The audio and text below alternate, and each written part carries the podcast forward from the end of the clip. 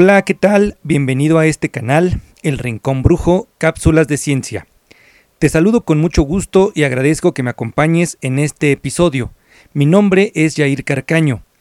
Antes de abordar el tema de este episodio, abro un paréntesis para contarles que me encuentro emocionado porque este canal ya es escuchado en varios estados de nuestra hermosa República Mexicana. He recibido algunos comentarios y saludos de amigos que radican en diferentes estados y me agrada mucho poder estar en contacto con ellos a través de este medio. Pero no solo en México, ya han escuchado algunos de los podcasts de este canal en Reino Unido, Dinamarca y Guatemala. Cuando decidí iniciar con este proyecto, solo tenía la intención de utilizar mis podcasts para mi labor docente con mis estudiantes y compartirlos en las redes sociales para que fueran utilizados por cualquier persona a la que le gustara conocer algún tema de ciencia. Sin embargo, poco a poco el canal va llegando a otros sitios del mundo.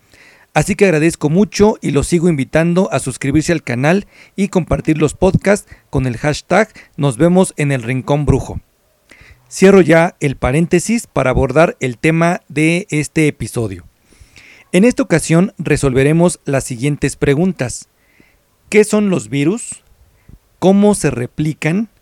¿Y cómo saber si una persona asintomática tiene coronavirus? Estas dudas surgieron en una charla familiar mientras platicábamos sobre el reforzamiento de las medidas de prevención, cargábamos la pila y nos preparábamos mentalmente para continuar con la contingencia que vivimos. Así que sin más preámbulo, comenzamos.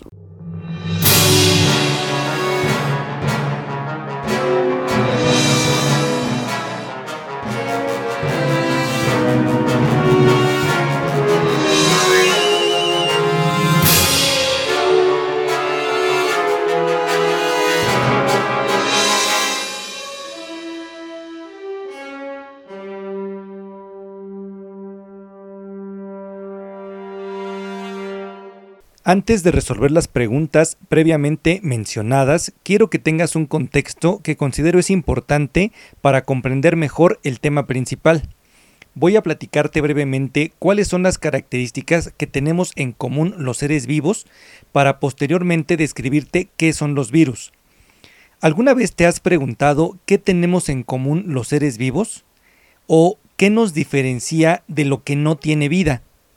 A lo largo de la historia, muchas personas se han hecho estas y otras preguntas relacionadas, de manera que con el desarrollo de la biología hemos podido definir algunas características que tenemos en común todos los seres vivos.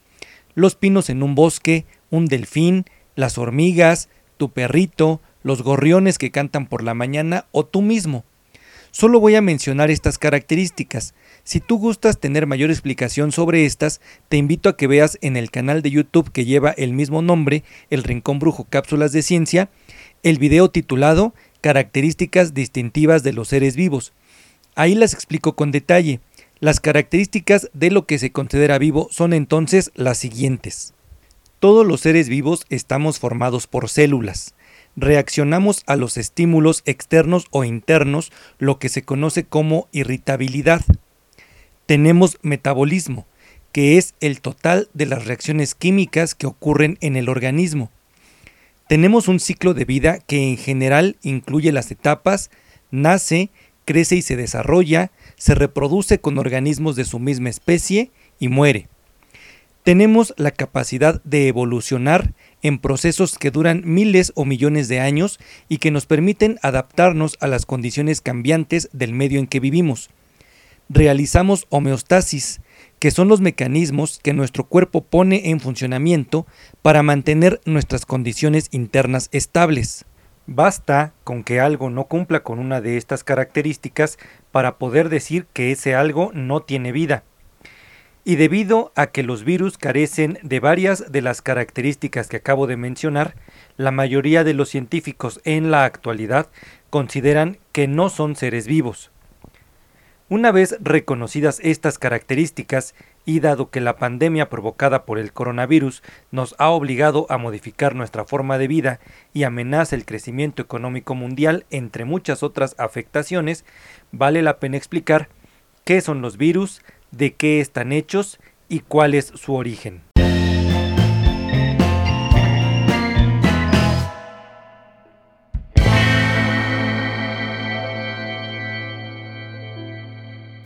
¿Cómo se originaron los virus en este planeta?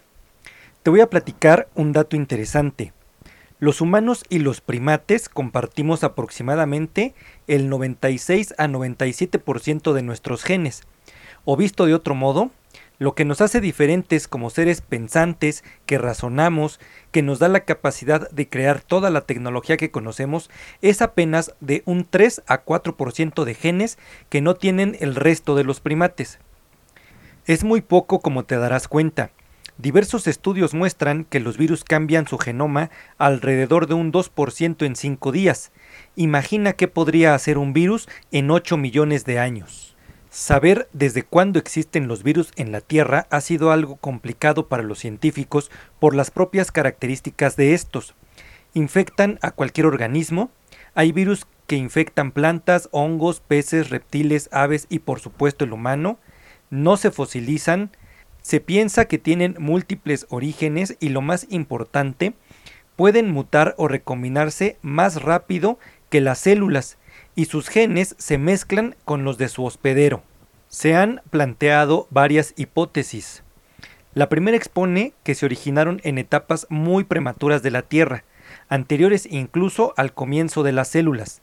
Sin embargo, un contraargumento es que los virus necesitan de una célula para poder replicarse, y si aún no había células, cómo se replicaban. La segunda hipótesis se conoce como reduccionista. Plantea que los virus fueron células que perdieron componentes genéticos a través del tiempo y se convirtieron en agentes infecciosos como hoy los conocemos. Finalmente, la hipótesis del escape explica que los genomas virales se originaron a partir de los genomas de sus hospederos. Por ejemplo, los fagos, virus que infectan a las bacterias, surgieron a partir de genomas bacterianos. Los que afectan a las plantas fue a partir de estas y de otros organismos que interactúan con ellas, como los hongos y los insectos. Según Curtis Shuttle, virólogo de la Universidad de British Columbia en Canadá, es difícil comprender las características de los virus debido a su diminuto tamaño varias decenas de veces más pequeños que una célula procarionta.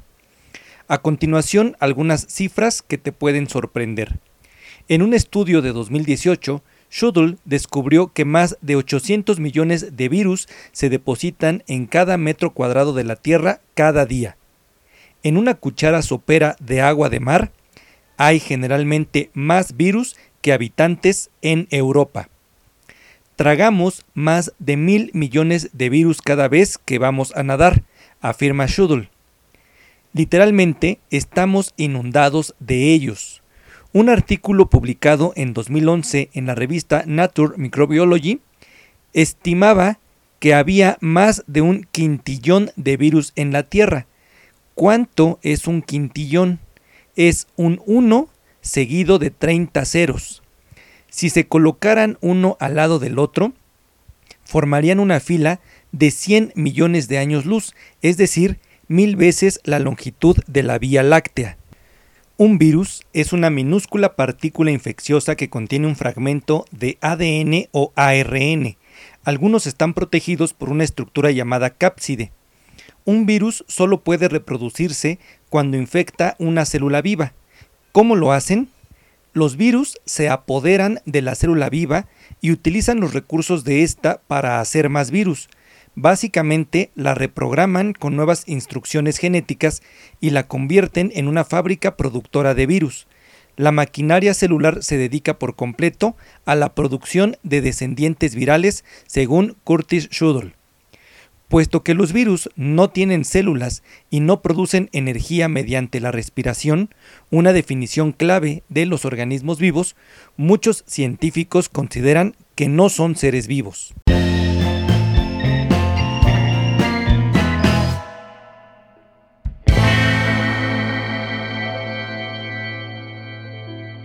¿Son los virus rufianes malvados que convierten nuestras células en zombies y nos enferman?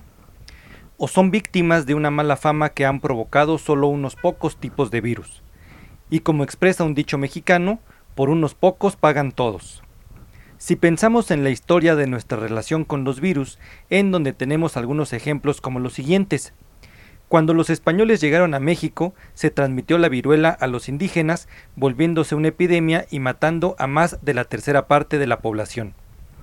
En 1918 surgió la mal llamada gripe española, causado por una cepa del virus H1N1.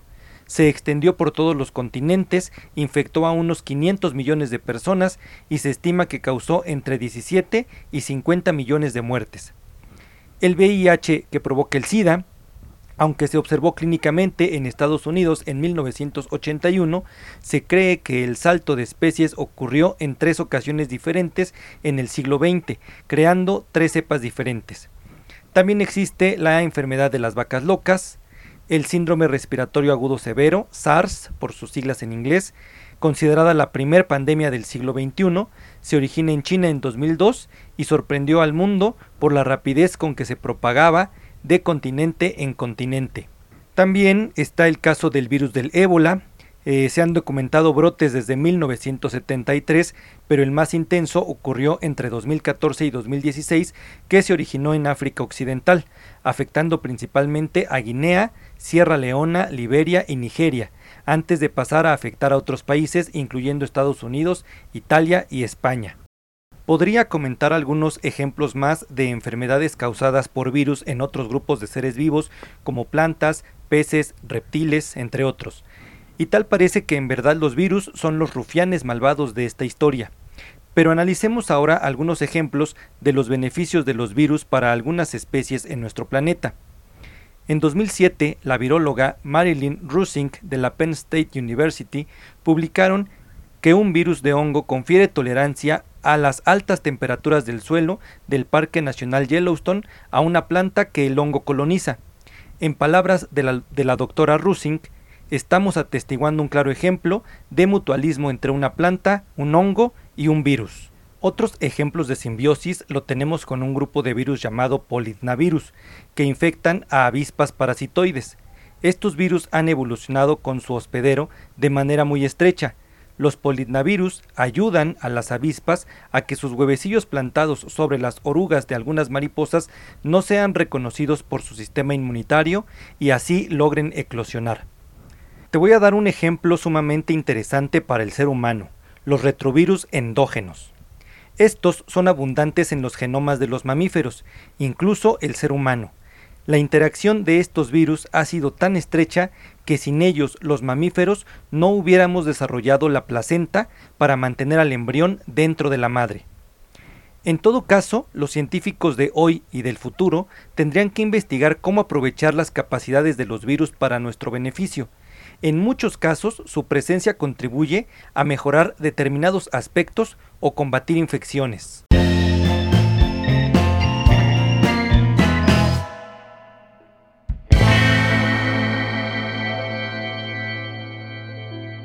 ¿Qué es una infección viral?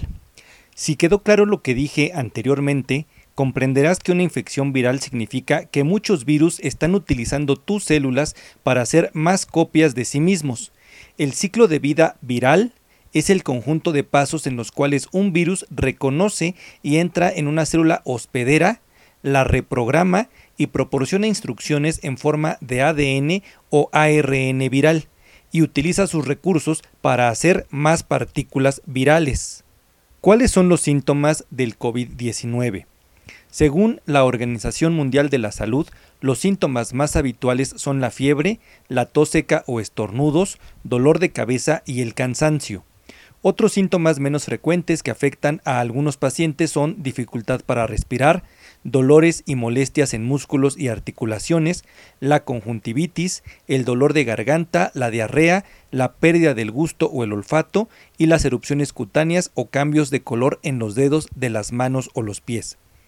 ¿Cómo saber si una persona asintomática tiene coronavirus? Por principio de cuentas, si una persona ha estado respetando el confinamiento y solo sale a cosas que son realmente esenciales respetando las medidas preventivas que ya todos conocemos, es muy poco probable que tenga el coronavirus, por lo que no hay razón para entrar en pánico, no es necesario hacerse ninguna prueba, sino más bien continuar con esos hábitos. Sin embargo, Si la persona sospecha o está segura de haber estado en contacto con alguien que tuvo coronavirus, pero no ha desarrollado síntomas, la única manera de saber si está infectado es haciéndose la prueba de PCR. Según la información que se tiene hasta el momento, las personas asintomáticas sí pueden transmitir el virus. Aún no se sabe con qué frecuencia ocurre. De aquí la importancia de actuar con conciencia cívica y ética cuando tengamos la necesidad de salir de casa. Me cuido yo para cuidar a los demás. Finalmente, no está de más recordar las acciones que debemos emprender para protegernos y prevenir la propagación del virus.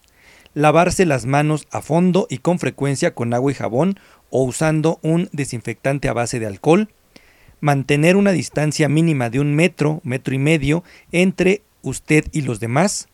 Evitar ir a lugares concurridos evitar tocarse los ojos, la nariz y la boca, adoptar medidas de higiene respiratoria, permanecer en casa y aislarse incluso si se presentan síntomas leves como tos, dolor de cabeza y fiebre ligera hasta que se recupere la persona. Si tiene fiebre, tos, dificultad para respirar, busque atención médica, pero en la medida de lo posible, llame por teléfono con antelación y siga las indicaciones de la autoridad sanitaria local. Manténgase informado sobre las últimas novedades a partir de fuentes confiables, como la OMS o las autoridades sanitarias locales y nacionales.